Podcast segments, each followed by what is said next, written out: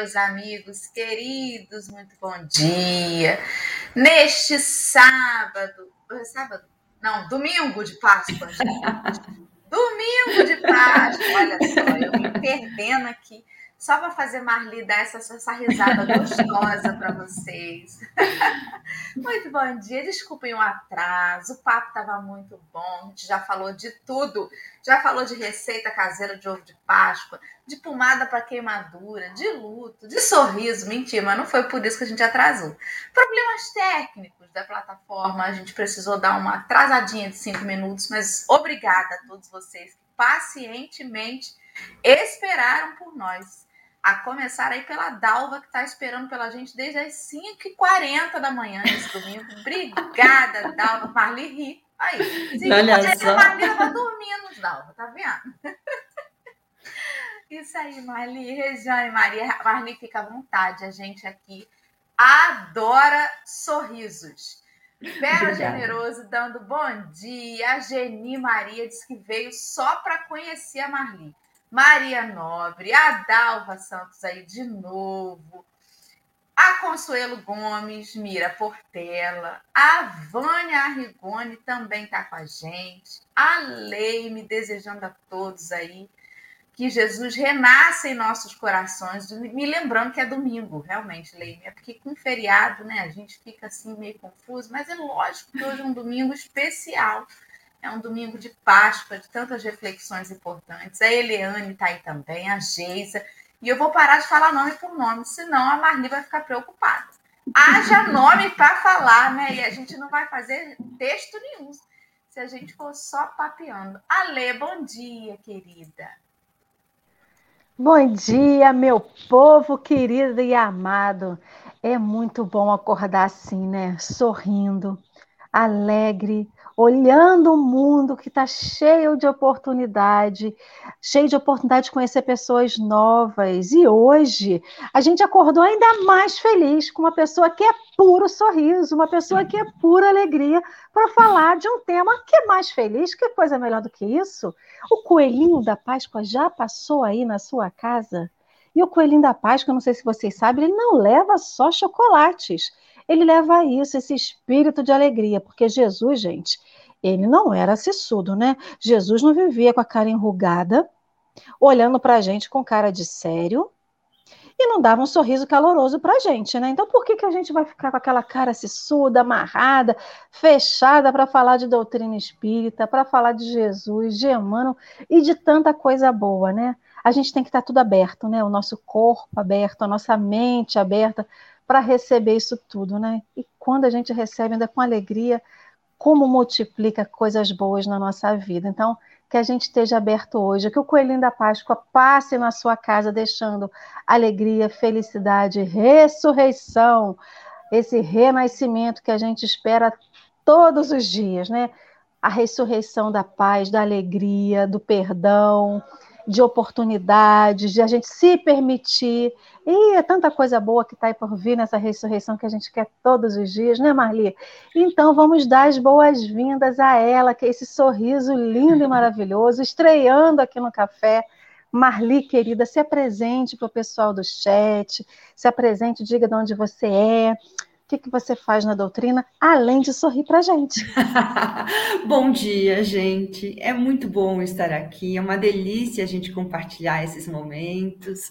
Feliz domingo de Páscoa para todos. Vamos lembrar para além do chocolate, né? Que a Páscoa representa sempre uma nova oportunidade, um, um, um novo dia, né? Uma nova esperança. Bom, meu nome é Marli Rocha, eu sou aqui de São Paulo, Neste momento eu estou em Águas de Lindóia, que é uma cidade linda aqui no interior de São Paulo, com bastante frio. eu trabalho na doutrina já, acho que aí vai uns trinta e tantos anos, né? É, no momento eu faço parte do Centro Espírita Zilda Gama, que fica no Morumbi, em São Paulo. E lá a gente faz de um tudo, né? O centro é relativamente pequeno, né? Tem oito anos de idade, e a gente faz de tudo, né? A gente dá palestra, dá aula, faz parte da equipe de gestão, faz atendimento fraterno, dá passe. o que precisar, a gente faz, né? E, e é sempre um prazer para a gente estar tá aqui e conversar sobre as lições do Cristo, né? Acho que é o melhor jeito de a gente começar o dia. Muito bom, uma alegria te receber, Marli. Obrigada pela sua disponibilidade. E aos amigos todos que estão chegando, sintam-se abraçados, como a gente diz, arrasta a cadeira e vem sentar nessa mesa virtual de café, né? tomar esse café da manhã, esse alimento espiritual de cada dia. Então, antes da gente partir para o texto, vamos fazer a, a nossa prece inicial para convidar o amigo maior, né? Aquele que é o motivo da gente estar tá aqui estudando. Ale, querida, você pode fazer essa prece para nós, por favor? Com certeza, com muita alegria no coração. Então, amigos queridos, vamos fechar os nossos olhos e trazer a nossa tela mental agora esse de que tanto falamos, esse que temos como nosso irmão, o nosso amigo, nosso guia. Jesus. Oi, Jesus, já estamos aqui. Eu sei que você também já está. Então, na tela mental de todos nós vai aparecer Jesus agora, de braços abertos para cada um de nós. De braços abertos, mas não pregado numa cruz. Ele vivo, alegre, sorrindo, para nós. E a gente vai agora encaminhar para perto de Jesus para dar aquele abraço forte nele e dizer: obrigado. Obrigado por você renascer. Obrigado por você nos ensinar, por trazer tantas lições valorosas e amorosas para que hoje a gente estivesse aqui, mestre, ainda estudando, ainda aprendendo, ainda vivendo, Senhor Jesus, e querendo, como ti, renascer, mas querendo renascer em carne, vendo as oportunidades que tu nos dás todos os dias, renascendo aqui, vivos, quando a gente quer aprender a perdoar, quando a gente quer aprender, Senhor Jesus, até sorrir. Porque tem várias vezes que a gente não sabe sorrir. Não é sorrir com deboche ou sorrir da tristeza, mas é sorrir, sobretudo, Mestre Jesus, na certeza de que venceremos, de que venceremos contigo, com essa doutrina que nos ampara, venceremos, Jesus, todas as nossas dores e nas nossas dificuldades, porque temos, sim, dentro de nós, muito mais do que uma centelha divina, temos a chama da vontade, que é de fazer melhor todos os dias. Muito obrigado, Senhor Jesus, por essa data tão especial em que tantas pessoas, cristãos, independente do segmento religioso, lembram de ti nesse momento, mas que possam lembrar do Jesus vivo, do Jesus que renasceu, do Jesus que passa tanta coisa boa para nós, e não daquele Senhor Jesus que foi crucificado, sim, mas por um propósito muito maior Obrigado, Mestre Jesus, pela sua presença em nossas vidas e que permaneça assim para sempre. Assim seja.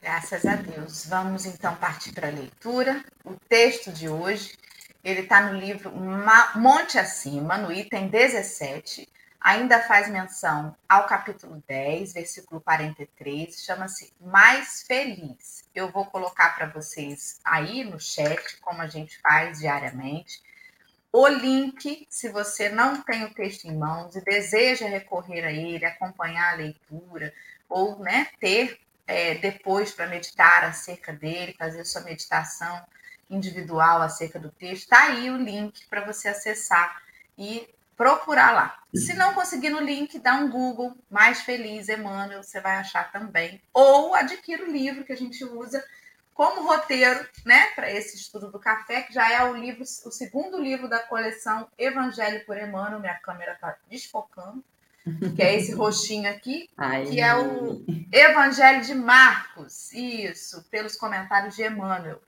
Então, vou passar o texto na tela, Marli vai fazer a leitura integral dele e depois vai começar o nosso bate-papo, tá bom? Vou por aí, Marli. Pode ficar. Fica à vontade, querida.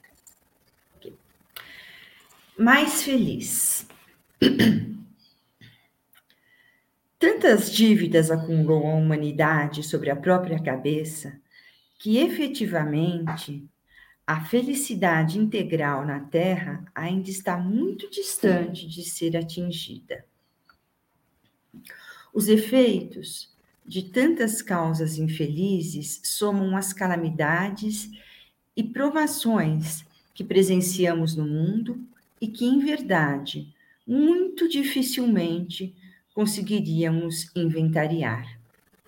A propósito, e no intuito de resumir as nossas conclusões, permitimos-nos lembrar a ocasião em que o Divino Mestre foi questionado acerca de quem seria maior no reino dos céus. A resposta de Jesus foi simples e objetiva.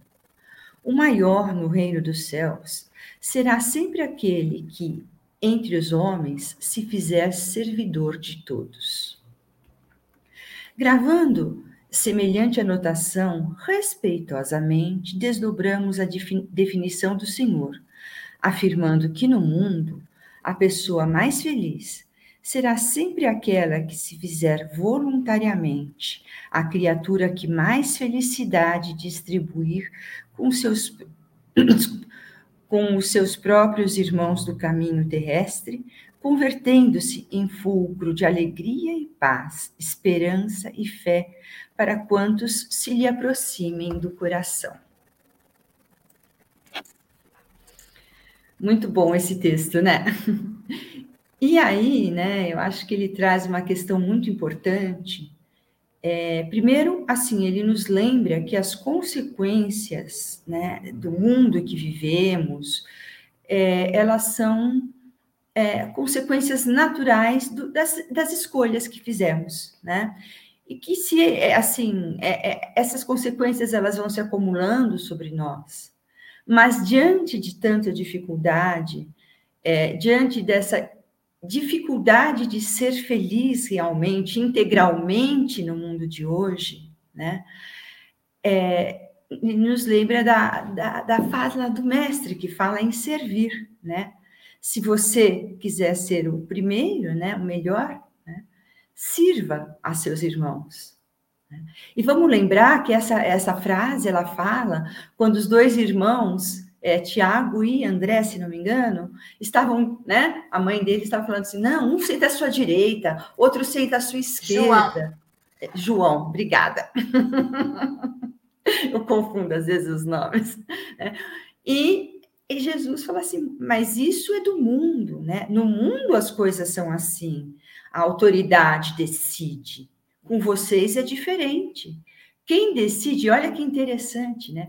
Quem decide quem é o maior no reino dos céus não sou eu. Nem é Deus, na verdade. Quem decide quem é o maior no reino dos céus? Né? São as próprias pessoas. E o maior vai ser aquele que tiver menos preocupado em ser o maior. Né? E é interessante que na sociedade de hoje, né, a gente, essa palavra servir, né, a gente tem um peso, um peso negativo. A gente prefere mandar do que receber ordem, né? A gente falar de ser um serviçal, um servidor, a gente se sente diminuindo. Mas a gente esquece que nós somos o tempo todo servidos, o tempo todo, né? Nós recebemos tantos serviços e tantas bênçãos e não nos damos conta. Um dia como hoje, por exemplo, o sol está brilhando, a gente está aqui, a gente tomou um cafezinho. Ó, para tomar esse cafezinho gostoso, vocês já pensaram né? Tem um pessoal aí do interior, aqui, por exemplo, na região que eu estou, uma região que era muito cafeeira, né? Então a gente sabe o trabalho. Você tem que plantar, você tem que colher, você tem que secar o café, você tem que moer o café, você tem que. Então, o simples ato de tomar um cafezinho é o resultado do serviço da natureza e de muitos. Então, servir não é um, deveria ser para nós uma coisa difícil, uma coisa que nos diminui. Pelo contrário, servir é a nossa possibilidade de ser útil ao mundo, de ser útil ao ambiente onde a gente se encontra. Poder servir, gente, é uma bênção. Né? Então, o trabalho do Cristo é o servir. O caminho para o céu entre aspas, né? É para a evolução espiritual, é o servir, é o trabalhar. Só que não é um servir qualquer, porque tem uma diferença, né? Entre a pessoa que serve ou que faz qualquer trabalho porque ela é obrigada, porque ela tem que fazer, e esse serviço que o Cristo propõe para a gente, né? Por que, que chama mais feliz o texto, né? Porque é o servir com o coração, é o servir com a alegria, é ser capaz de fazer alguma coisa em benefício do mundo em que vivemos, do nosso irmão, né? E fazer isso com o coração cheio de alegria. Eu estava brincando aí com as meninas, né? Que me incomoda as imagens dos santos da igreja, que tem aquela cara de né? nada. E quando a gente se aproxima dos servidores realmente do Cristo, né? Dessas grandes figuras, como por exemplo nosso querido Chico, gente, ele era tirava, vivia com umas tiradas sensacionais, né? Sensacionais. A senhora chega para ele e fala assim: ai, Chico, eu tenho certeza absoluta que na minha última encarnação ele, eu fui Maria Antonieta. E ele, com muita delicadeza, responde: É possível, minha irmã, realmente é possível. A essas alturas, provavelmente, as lavadeiras já estão todas no céu.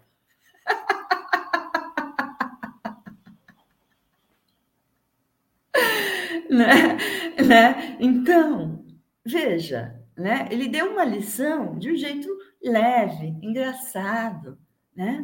Então, as pessoas que servem realmente e, e são movidas é, não pela, pelo desejo de ascender aos céus, mas pelo desejo de não que elas sejam também mais felizes, mas de que o mundo seja um lugar mais feliz. Tem uma, uma, uma frase da Madre Teresa que eu adoro, que é assim, né? A Madre Teresa, com o tempo, assim, né? Uma pessoa, né? É, que começou a ter destaque, as pessoas começaram a reconhecer o trabalho dela, né? E começaram a dizer que ela era uma santa, né? Ela falou: olha, gente, Gente, oh, gente, deixa eu de... só um detalhe, tá? Isso é tudo minha interpretação do que ela falou, tá? As palavras textuais, vocês procurem depois nos livros, tá? ela falou assim: se eu for uma santa, eu serei uma santa permanentemente ausente dos céus, porque eu jamais vou usufruir do céu enquanto um dos pequeninos da terra estiver na escuridão, né? E aí eu falei, uau, né? É isso, né? É isso. Ela não está preocupada, né, em ficar no céu. Ela está preocupada em secar as lágrimas do mundo. E esse trabalho e esse servir é o que traz para gente felicidade, né? Não a felicidade plena que a gente ainda está eh, é, muito distante, mas a felicidade relativa né? Que é possível nesse mundo. Então, a questão nossa, quando a gente fala do serviço, não é para querer ser grande. Não adianta a gente servir o Cristo achando que a gente servindo o Cristo, a gente vai ser grande. Não adianta a gente achar que a gente vir no centro todo domingo, todo sábado, todo dia é suficiente. Mas não é isso que Cristo pede para a gente, né? E tem uma outra passagem do Evangelho que é a minha favorita, que deixa isso muito claro, né? Que é aquela parte que vai separar os justos dos injustos, os bodes das ovelhas, tal. E os justos é, chegam, né? E, e, e, o rei, né? No caso Deus fala para eles: sejam bem-vindos ao meu reino, porque quando tive fome me deste de comer quando tive sede, me deste de beber. Quando estive doente, me visitaste. Quando estive preso, foste me ver. Né? E, e os justos falam para ele: Mas, Senhor, sequer te conhecemos. Quando foi que nós fizemos tudo isso? E a resposta, né? Ele não diz que tem que ser espírita cristão, diz nada disso. Ele diz: Toda vez que fizeste isto a um dos meus pequeninos, foi a mim que o fizeste né? Então, olha que coisa linda. O caminho da salvação, da redenção, da felicidade real está aberto a todas as criaturas, independente de religião, desde que elas se disponham a, dentro das suas possibilidades, servir, mas servir Não é de qualquer jeito, não. Servir com amor, servir com alegria. E aí, gente, eu convido vocês para fazer os comentários. Muito bom, Marli, muito bom. Mas você sabe que a gente escuta isso e a mente ainda tão imperfeita e deturpada do ser humano, é, tão a gente se sabota muito, né? E quando, quando teve essa fala de Tiago e João de querer sentar ao lado de Jesus, né? Que a, a esposa de Zebedeu foi lá pedir pelos filhos, não, eu quero sim, sim. o reino dos céus, esse reino aí que você está falando, eu quero garantir que meus filhos estejam lá. É porque a gente é muito competitivo. Uhum. A gente procura a posição de destaque. Uhum. E deturpa a mensagem. Quando ele diz Sim. assim: o maior no reino dos céus vai ser aquele que servir a todos, a gente pensa assim: então, para eu ser o maior, eu tenho que ser o que mais vai servir. E aí sai desenfreado, querendo fazer de tudo. Aí chega na casa espírita e fala assim: eu preciso de alguém para fazer tal. Eu faço. Eu preciso de alguém que venha aqui tal dia. Eu vou. Eu preciso de alguém. Eu faço. E daqui a pouco você está com tanta coisa para fazer e está reclamando que ninguém te ajuda. É possível, ninguém me ajuda. Né? Em casa, né? Tem trabalho, tem comida, tem roupa para passar, para lavar. Ninguém me ajuda. Aí a criança vem e fala assim: Mamãe, deixa eu te ajudar. Aí você fala assim: Não, você não vai saber fazer direito, vai me dar trabalho de fazer duas vezes. Só que servir também é deixar-se servir. Uhum. Como que é um exercício de humildade uhum. você, às vezes, aceitar ser servido. Uhum.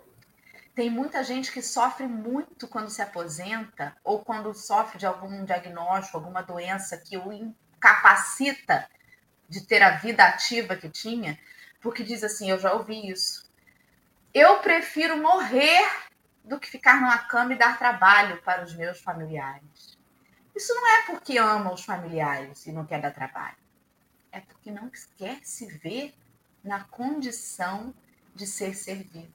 Uhum. Só que se permitir ser servido com humildade é servir ao outro a oportunidade de ser útil. E isso me chamou muita atenção porque é nas pequenas coisas, né? Ontem a gente uhum. teve aqui, até falei isso no pré-café, a oportunidade de.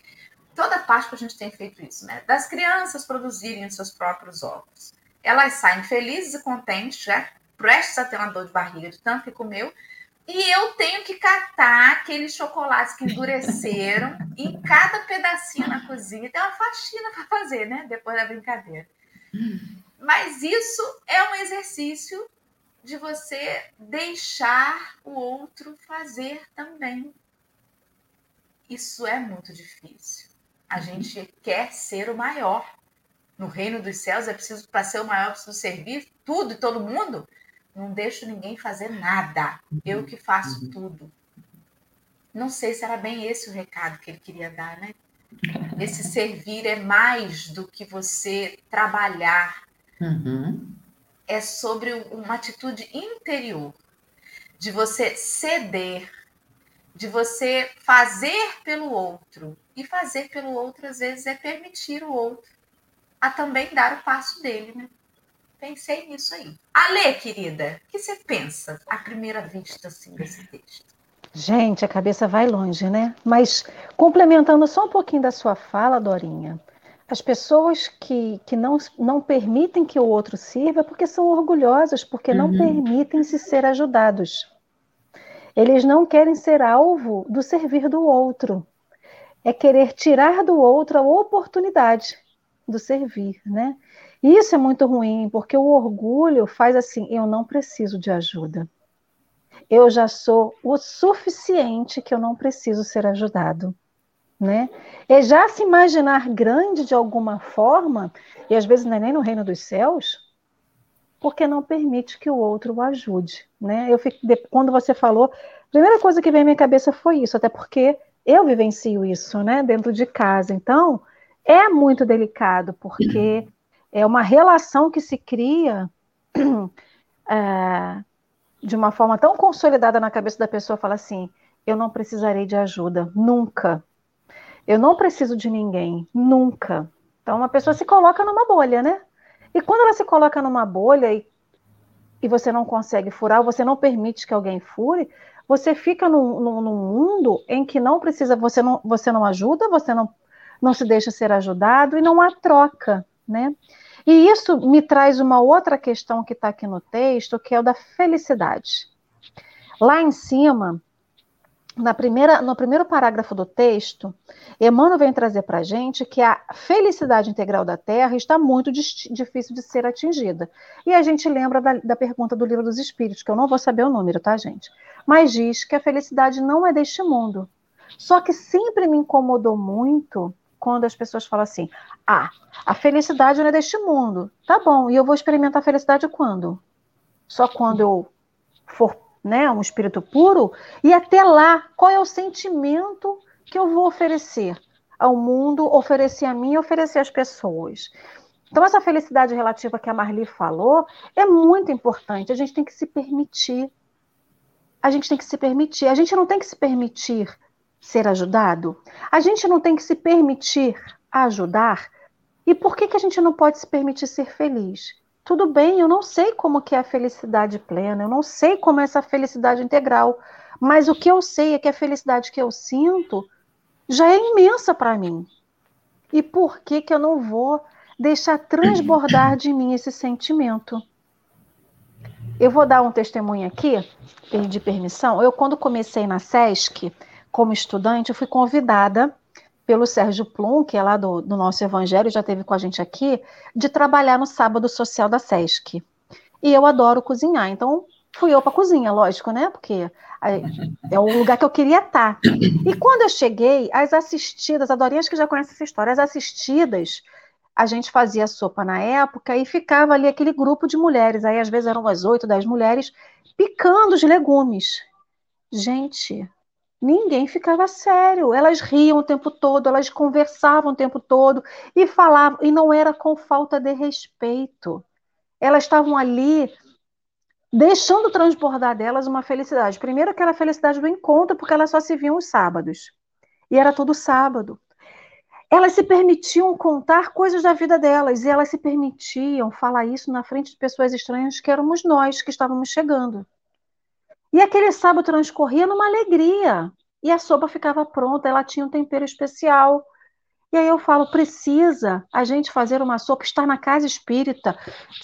Vou receber lá a Marli, lá na Sesc. Oi, Marli, tudo bem? Como foi sua semana? Seja bem-vindo à Sesc. Como que a gente não oferece um sorriso? Como que a gente não oferece um abraço? O outro tem a opção de negar com toda certeza, mas eu não posso me negar, né? Então, ficou muito isso. A gente fala tanto do servir ao outro, de se permitir servir, de permitir, de se perceber, perceber a necessidade da ajuda. Agora, toda vez que você ajuda alguém do fundo do seu coração, com, com vontade, não dá um sentimento que a gente às vezes não consegue explicar, é felicidade. É aquela felicidade ainda relativa que a gente pode sentir nesse mundo de prova e expiação. Eu não preciso ter um mundo de regeneração já aqui constituído para ser feliz, porque senão do que valerá a minha existência nesse planeta? Eu vim aqui para o quê? Para estudar, cara no livro, cara no, nos livros das obras básicas, no Evangelho, na doutrina espírita, em tudo, e a gente não ri. Eu fico lendo quando você falou da história de Chico. Quem não lembra da história do Chico no avião? Dando aquele piti dele, emando, carcando ele, e depois ele contando rindo para os outros. É isso, sabe? É a gente olhar para uma situação e não é com falta de respeito falar: Poxa, Jesus, que bom que alguém conseguiu alguma coisa, não sou eu, mas é o outro. Então a gente passa por diversos momentos na nossa vida que a gente fala assim: por que, que eu tenho que chorar? O porquê que realmente às vezes a felicidade é tanta que transborda pelos olhos. Mas por que, que eu tenho que ser triste? Por que, que a dor tem que me trazer tristeza? Ela não tem que me trazer é, aquela alegria do deboche, mas ela tem que me trazer um, um momento de contentação, de entender qual é a mensagem que a espiritualidade tem para mim. Então a gente fala, aí antes dessa passagem dele fala da felicidade integral, ele diz que nós, a humanidade, a gente acumulou dívidas. Sim, e seguimos acumulando dívidas. Mas enquanto acumulamos dívidas, a gente também consegue pagar outras. Porque não seguimos só numa via de só errar. A gente também acerta. E quando a gente acerta, a gente não tem que comemorar? E por que não podemos comemorar quando a gente acerta?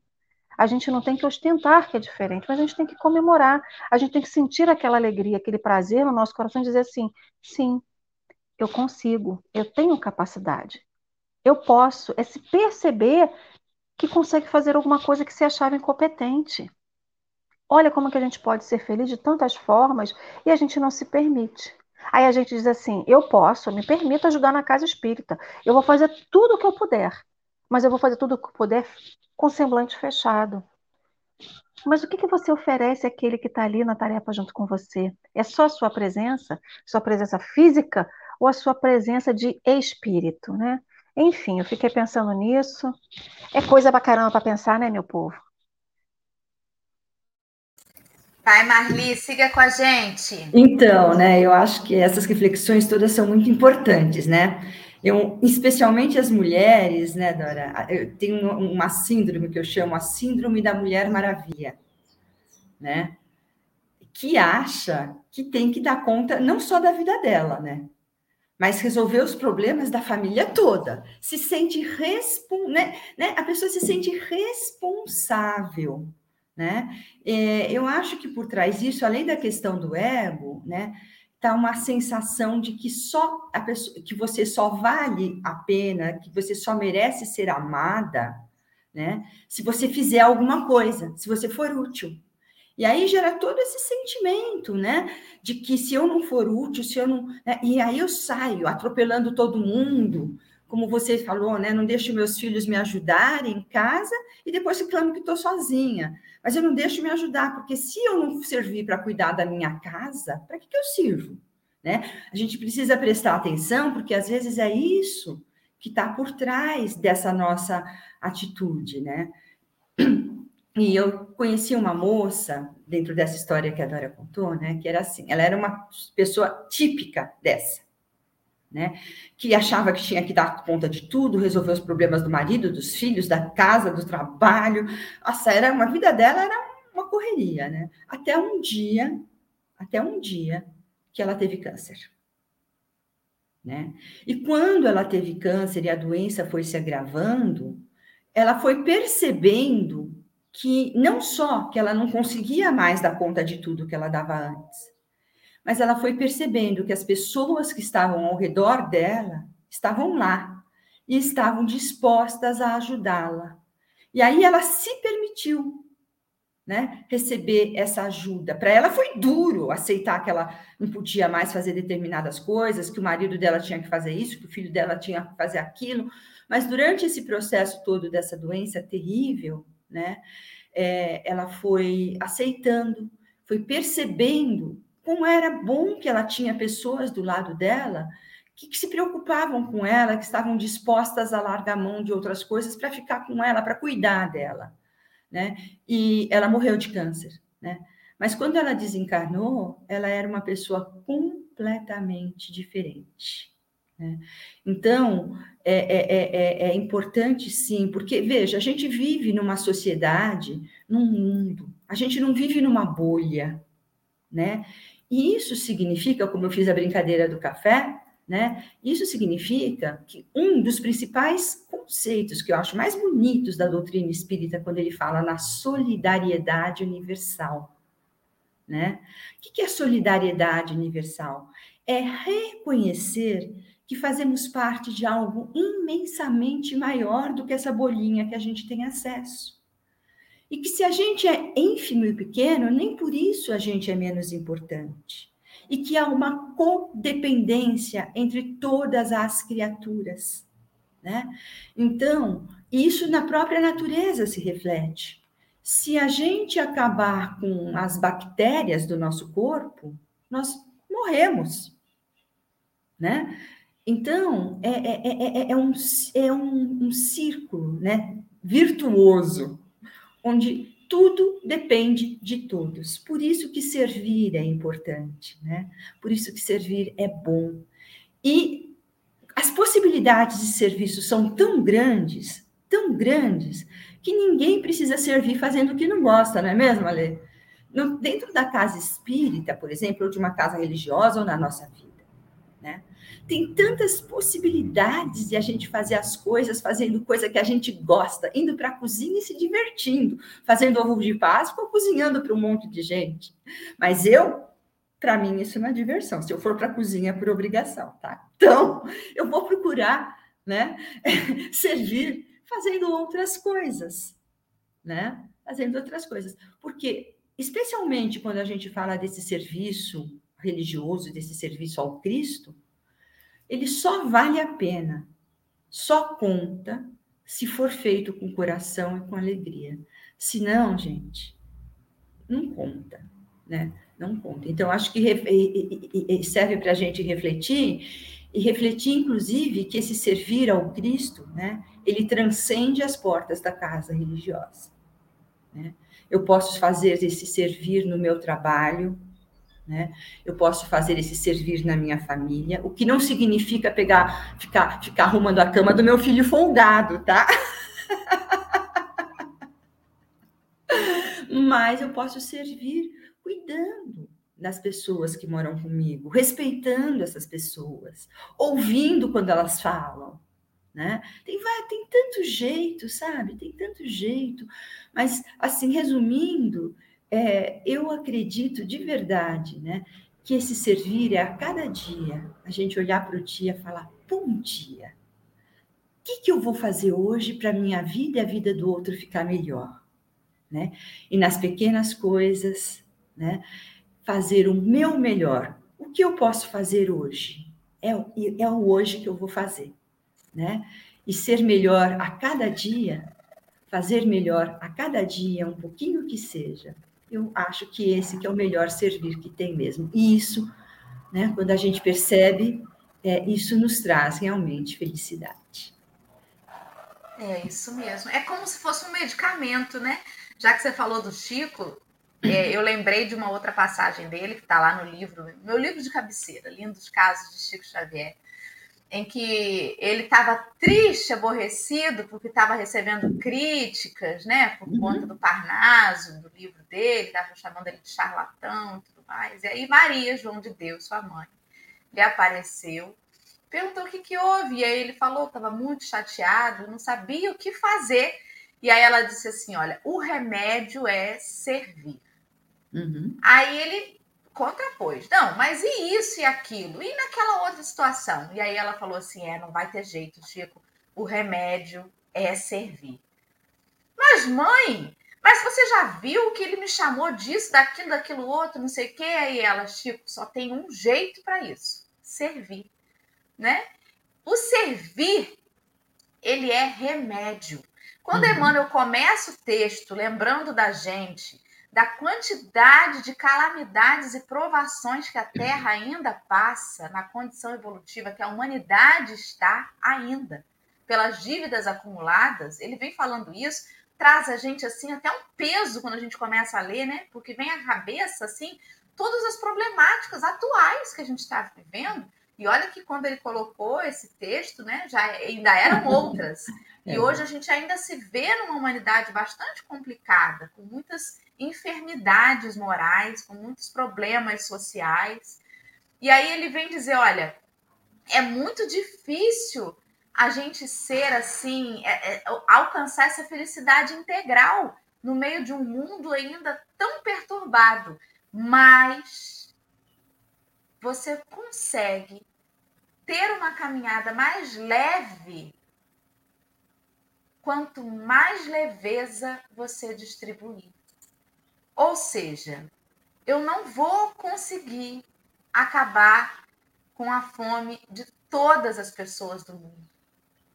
Eu não vou conseguir resgatar todos os animaizinhos da rua, todos os gatinhos da rua, até porque Henrique sai de casa se eu fizer isso. Mas assim, se você conseguir fazer por um para aquele um foi tudo.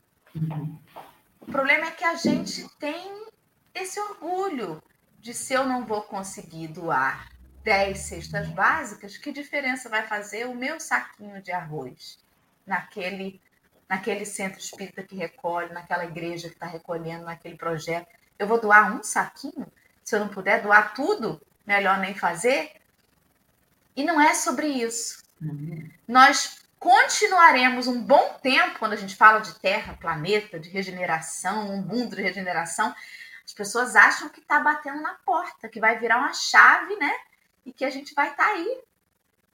E assim, vai chegar, gente. Mas o tempo que a gente conta aqui na Terra é muito diferente do tempo que se conta na espiritualidade.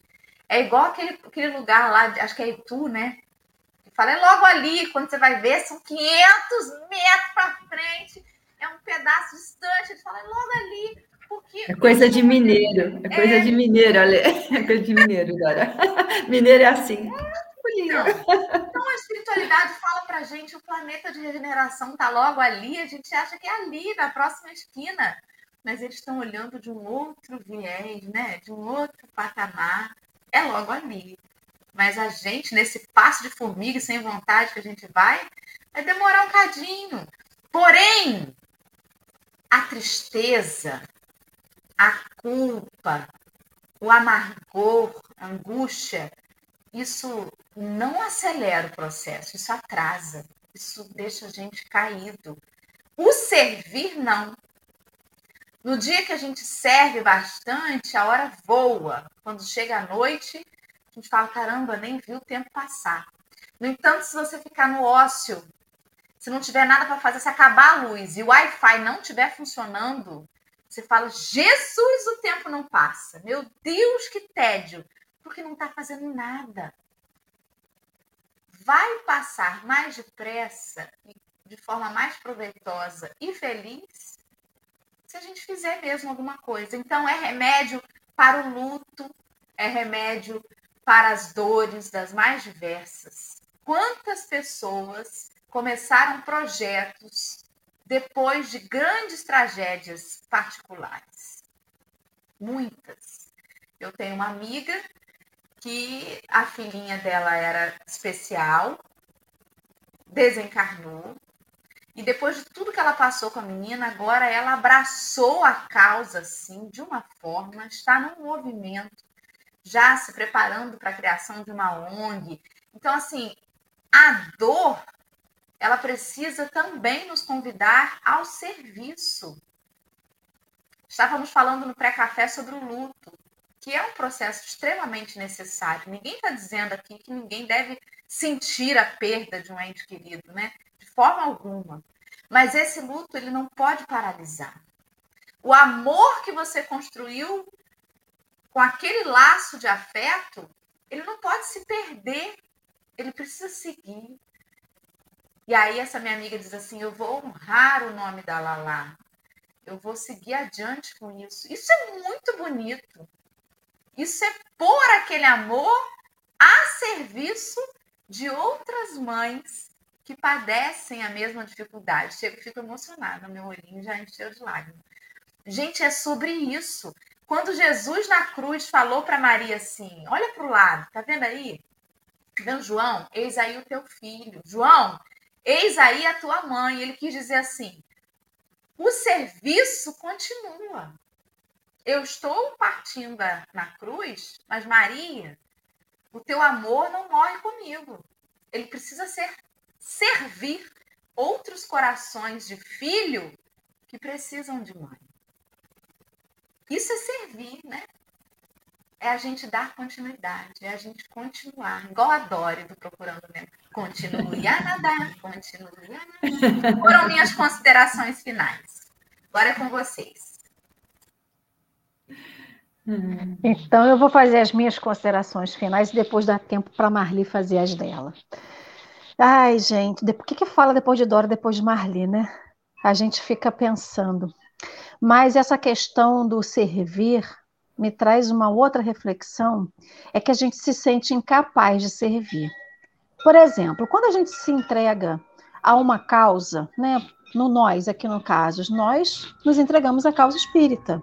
Nós somos tarefeiros espíritas, né? Por mais que a gente não esteja vinculado a uma instituição religiosa, a uma casa espírita, mas todos aqueles que tem a doutrina como sua como a sua mola de estímulo, como seu processo de aprendizado, nós nos tornamos tarefeiros do Cristo. A gente não precisa estar vinculado a uma instituição. E aí vai aparecer uma tarefa que não está vinculado à casa espírita. Aí a gente vai falar assim: eu? Eu vou fazer isso? Não, mas eu não posso. Eu ainda não aprendi o suficiente. Eu não sou capaz. Eu não. A gente vai colocar todos os empecilhos possíveis para dizer que a gente não tem a capacidade de assumir a tarefa ou aquele voluntariado. Isso é orgulho. Porque a gente não pode esquecer, porque se a tarefa aparece, é porque o trabalhador está pronto. E ele não está pronto na perfeição, ele está pronto na necessidade de, vivenci de vivenciar aquilo. Então, toda vez que chega a oportunidade de servir e que a gente fala assim, não, não estou pronto o suficiente, alguma coisa apita por trás de nós que não é a nossa racionalidade. E a gente tem que ver o porquê, né? Porque o que acontece? Quando há um luto, que há a partida de alguém que a gente ama, os laços de amor não se rompem. Ou alguma mãe deixa de ser mãe depois que desencarna. Um pai vai depois que desencarna deixa de ser pai. Quando a gente tem um vínculo afetivo com alguém, esse vínculo se rompe quando uma das duas partes retorna ao plano espiritual? Não. Porque provavelmente cada um de nós que já perdeu um ente querido, em algum momento vai falar assim: Oi, bom dia, Fulano. Você está no plano espiritual aqui, mas só queria dar um bom dia para você. Quem nunca fez isso? A gente lembra a todo momento, né? Isso é um processo do luto. No processo da dor, quantas vezes a gente clama a Jesus e fala assim: olhe por mim, não esqueça que eu existo porque eu estou sofrendo. Me ajuda. Então, existe esse vínculo com Jesus que às vezes a gente não lembra. Então, esses vínculos afetivos que nos ligam à espiritualidade maior, ao nosso anjo guardião, a Jesus, as pessoas que a gente ama, elas não se rompem. Então, se elas não se rompem e a gente tem um chamado, o porquê que a gente se sente incapaz? Porque se há um chamado para qualquer trabalho, seja para uma mãe que a filha retorna ao plano espiritual, mas tem um processo de aprendizado por trás e fala: Eu vou me entregar a uma causa maior, é um vínculo de amor que nutre ela. Então, qual é o vínculo de amor que vai me nutrir para eu chegar e servir a Jesus? É o vínculo de amor que me liga a Ele. Então, quando eu falo, não, Jesus, não, anjo guardião, não tenho, não posso, não estou preparada, eu não acredito nesse vínculo de amor que me liga a ele. Eu duvido que o meu anjo guardião me olhe, que me vela, que me guarda, e até que chegue a me dar uns, uns apertão de vez em quando, fala assim, acorda para a vida, porque tu tá desviando aí em algum lugar, você está desviando. É vínculo de amor quando ele também me chama atenção. Ou quando Dorinha chega para as meninas e fala assim, olha, você está fazendo alguma coisa que não está boa. O porquê que se chama atenção? É porque é amor. É amor que nutre tudo, é amor que vai movimentar a gente. Então, quando a gente nega o trabalho de servir, a gente está negando o vínculo de amor que nos liga a essa espiritualidade maior. Quando ele fala da humanidade terrestre, nós temos um vínculo de amor com a humanidade terrestre. A gente pode até não querer, mas a gente tem. Porque ninguém vive sozinho. A gente fala assim: ah, mas eu estou em Rio das Ostras, eu estou em Águas de Lindóia. O que que está me ligando a pessoa que está lá no Japão, está lá na Ucrânia. Ou a gente acha que a prece que a gente faz aqui não chega até eles e não ajuda. Ou a gente acha que a gente está num café e que não está produzindo nada aqui e que a espiritualidade não vai aproveitar para ajudar alguém. Então, a nossa existência toda é servir. A gente serve quando a gente ora por alguém que a gente não conhece. Quem não vai lembrar de Chico fazendo a prece para aqueles irmãos suicidas que ele nunca tinha ouvido falar, mas estava lá no jornal. Quando você está numa. Você pega o seu evangelho, faz o evangelho no lar e fala assim: me dá o um nome, Marli, daquela pessoa, do seu pai, que eu vou botar no meu livro de prece, da prece do evangelho no lar. Isso não é servir? Então a gente vive para servir, só que a gente se engana a todo momento. A gente se engana quando a gente diz que a gente não está pronto. Quando alguém vem na porta da gente pedir um copo d'água, isso é servir. Porque a gente percebe que o outro precisa de alguma coisa. Então, A nossa existência todinha está na base do serviço, a que a gente pega a todo momento e nega. A gente nega, não, não estou pronto, não, isso aí não é para mim. Não, essa tarefa apareceu, mas eu não tenho capacidade nem competência. Então, acho que é um ato de acordar, sabe? A gente fala muito do ouvido de ouvir, olhos de ver, coração de sentir. E falta muito é isso, é coração de sentir. Porque toda vez que chega alguma coisa para a gente, a gente olha e finge que não vê. A gente escuta e finge que não ouve. Mas o coração a gente não tem como fugir dele. Porque a pele arrepia, o coração bate acelerado, fica aquela coisa martelando na mente da gente, né? Então acho que a gente precisa sentir mais. Sentir mais a necessidade do outro, sentir mais a nossa necessidade. Porque muitas pessoas colocaram testemunho aqui no chat hoje dizendo assim: Poxa, eu não sabia que eu rejeitava tanta ajuda dos outros. A gente rejeita a ajuda dos outros também a todo momento, né? Então a gente precisa abrir mais o nosso coração, a gente precisa abrir mais a nossa vontade. E hoje, né, um dia super especial, porque a gente não tem como fugir. É uma data simbólica, mas é uma data que representa uma parte da história, né? Que é o dia que todo mundo lembra do renascimento de Jesus. Como que eu posso lembrar do renascimento de Jesus e não me permitir renascer? Como que eu posso dizer assim, mas Cristo reviveu, Cristo ressuscitou, Cristo saiu do mundo dos mortos e voltou para o mundo dos vivos. E a gente vai continuar no mundo dos mortos, na carne, até quando? Isso não é servir? Quando a gente fala assim, vou renascer hoje, eu estou servindo ao meu propósito de vida, servindo ao propósito de melhorar. Então, que a gente use realmente esse exemplo da Páscoa sabe, de se permitir, como a Marli falou lá na frente, lá atrás, quer dizer, lá no início do café, né? São as oportunidades que a gente tem todo momento, né? E como oportunidade ela vem carregada de momentos de sorrir, de chorar, de servir, de aprender. É tanta coisa, né, Marli? Sim. Vamos deixar a Marli falar agora para fazer as considerações finais, por favor, querida. Ah, gente. agradecer e já agradecer o pessoal todo do chat. Por gentileza, faça as suas considerações finais, que a gente ainda tem um vídeo que Marli preparou com carinho para a gente passar. Tá é, queria agradecer, em primeiro lugar, por essa oportunidade de, de fazer essa reflexão junto, um jeito muito bom de de, de, começar o dia, né? Maravilhoso, né? E aí, assim, né? Eu queria pegar um pouquinho do que a Dora falou sobre o mundo de regeneração, né? E dizer que a gente espera esse tal mundo de regeneração, né? Como se fosse uma coisa assim que, que de repente, né? É, mas esse mundo de regeneração é um mundo que tem que ser construído no interior de cada criatura. Não é uma coisa de fora, é uma coisa de dentro de cada um de nós, né? E como a gente constrói esse mundo de regeneração? Como a gente transforma esse sonho deste mundo, né? Em realidade, nós espíritas temos uma grande vantagem, a gente tem uma perspectiva da eternidade.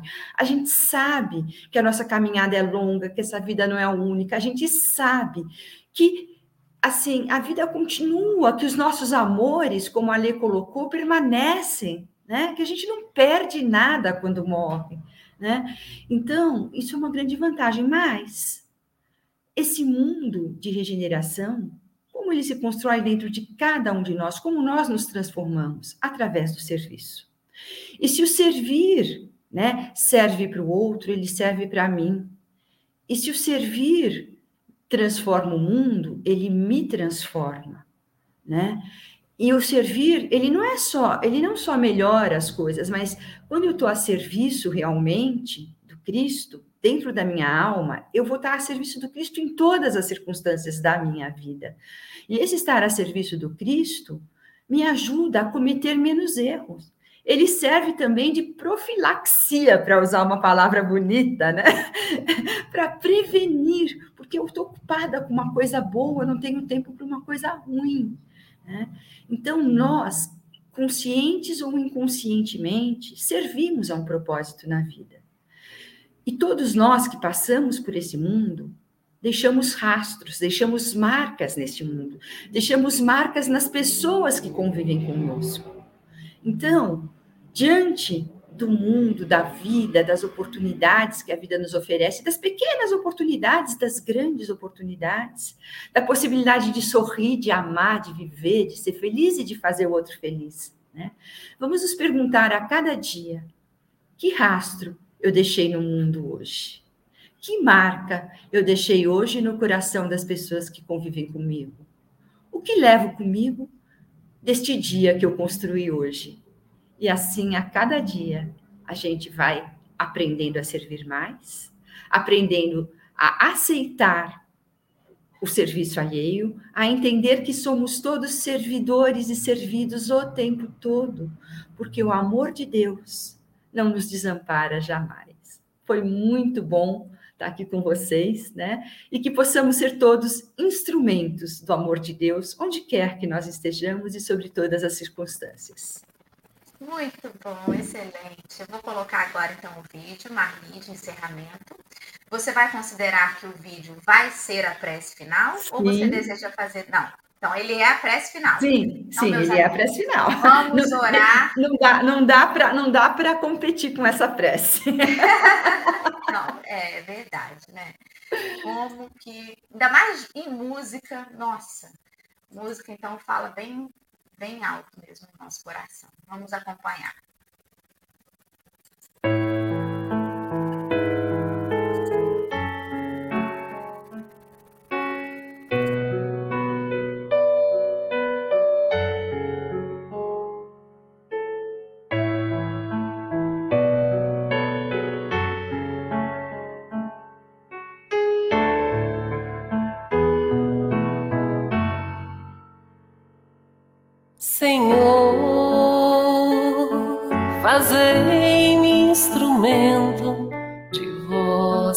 Paz. Onde houver ódio, que eu leve o amor. Onde houver ofensa, que eu leve o perdão. Onde houver discórdia, que eu leve a união. Onde houver dúvida, que eu leve a fé.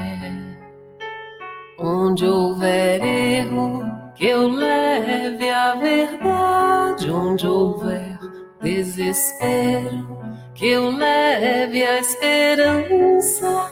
Onde houver tristeza, que eu leve alegria. Onde houver trevas, que eu leve a luz. Oh, Mestre, fazei que eu procure mais.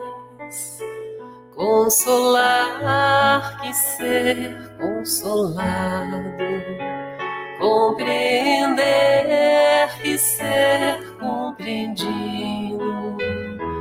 Amar e ser amado, pois é dando que se recebe, é perdoando que se é perdoado, e é morrendo que se vive para a vida eterna.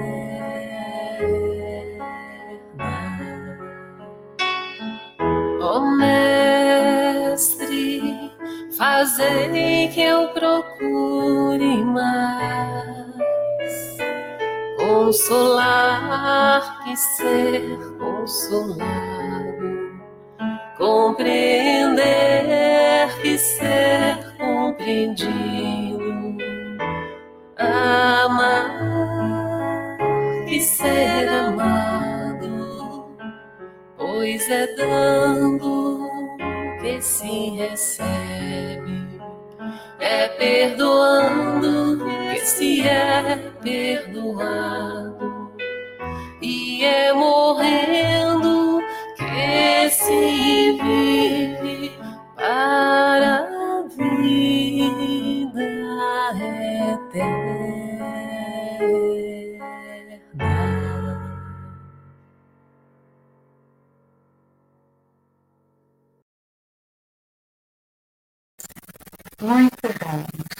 Impossível não começar bem o dia, né? Agora. Todos vocês, meus amigos do chat, Marli, Ali, todos tenham um domingo de muita paz. Que essas reflexões tenham calado dentro de nós, para que a gente siga servindo sempre com Jesus e por Ele. Um beijo a todos, um ótimo domingo, fiquem com Deus e amanhã tem mais café, que todo dia tem. Beijo!